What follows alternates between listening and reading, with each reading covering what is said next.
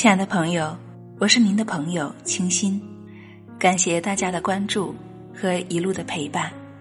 做个内心强大的女人，今天进入最后一集，破茧而出，女人也要顶天立地。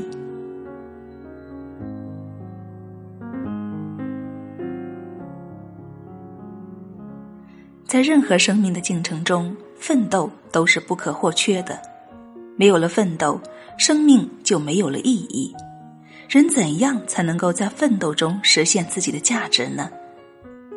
其中十分关键的一点就是摆脱自我束缚，运用正确的思维去看待周围的事物和环境。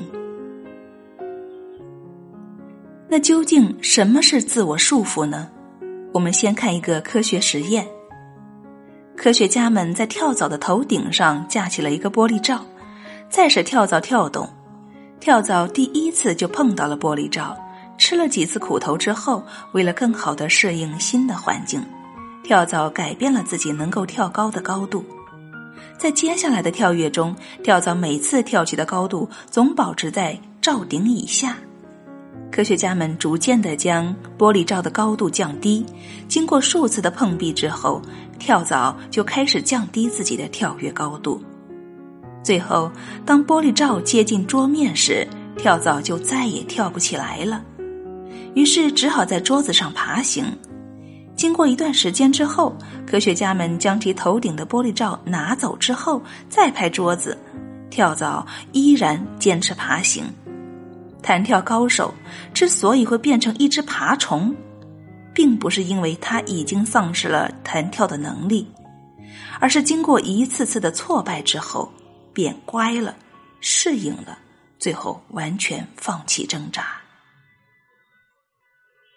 不仅仅动物会陷入自我束缚，人类同样会，因为种种外在原因，自己将行动的欲望和潜力扼杀。大部分人都有过跟跳蚤类似的经历，只不过他们自己没有觉察到而已。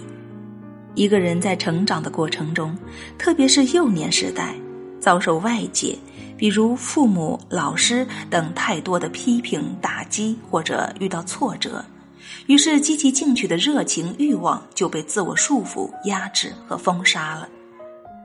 在生活中，有很多自我束缚的人。没有主见是他们的典型特征，随之与生俱来的胆量之灯就这样被自己给掐灭了。那么，如何才能够从自我束缚中走出来呢？各位女士，请看下面这个故事。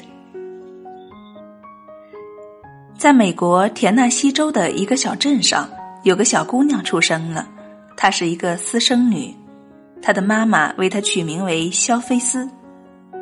肖菲斯长大之后慢慢懂事了，发现自己和其他小朋友不同，没有爸爸。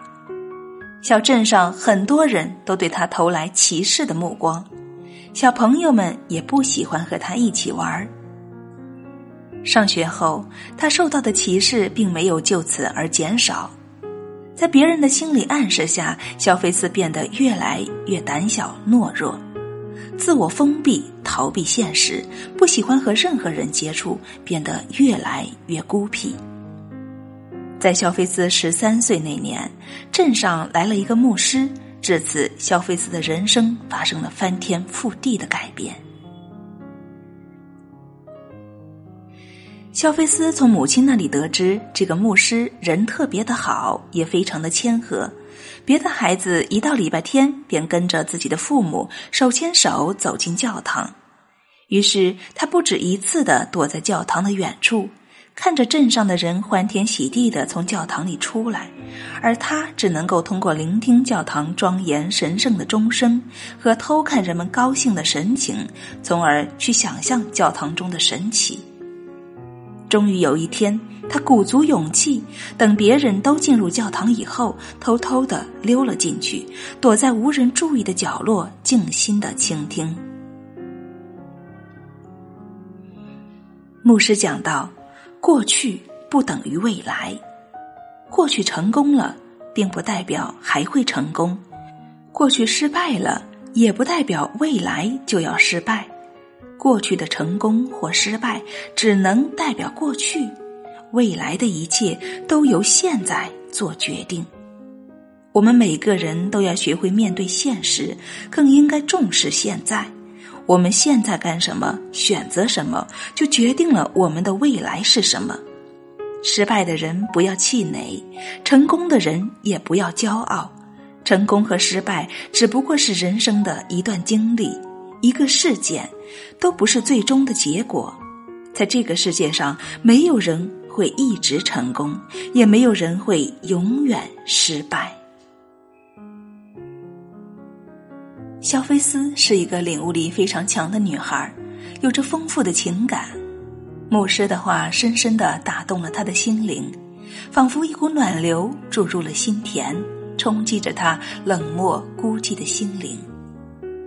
那些压抑在肖菲斯心灵上的陈年冰封就这样融化了，她自己也从自我束缚中走了出来。从此以后，肖菲斯的心态发生了很大的变化。她变成了一个积极向上、努力奋斗的姑娘，并且取得一次又一次的成功。四十岁的时候，她当上了美国田纳西州州长。届满卸任之后，弃政从商。担任世界五百强大企业之一的公司总裁，成为誉满全球的杰出人物。在他六十七岁那年，他出版了自己的回忆录《攀越巅峰》。在书的扉页上写下了这样一句话：“过去不等于未来，幸福掌握在自己手中。”可以说，肖菲斯是一个成功摆脱自我束缚的典型事例，同时这也是牧师教给他运用正确思维看待人生的结果。在牧师的启发下，肖菲斯成了一名事业有成的杰出女性，一名在生活中努力生活的坚强女性。女士们。我们现在要做的不是缅怀或者是感伤过去，而是积极的把握现在，拥抱明天。过去不等于未来，就是要求我们用发展的眼光去看待周围的一切事物，包括自己。这才是我们真正能够主宰自己未来命运的心态。对一个成功的杰出人士来说。在他的字典里是不会出现“不可能”这个词，因为他们深信任何的苦难与挫折都可以战胜。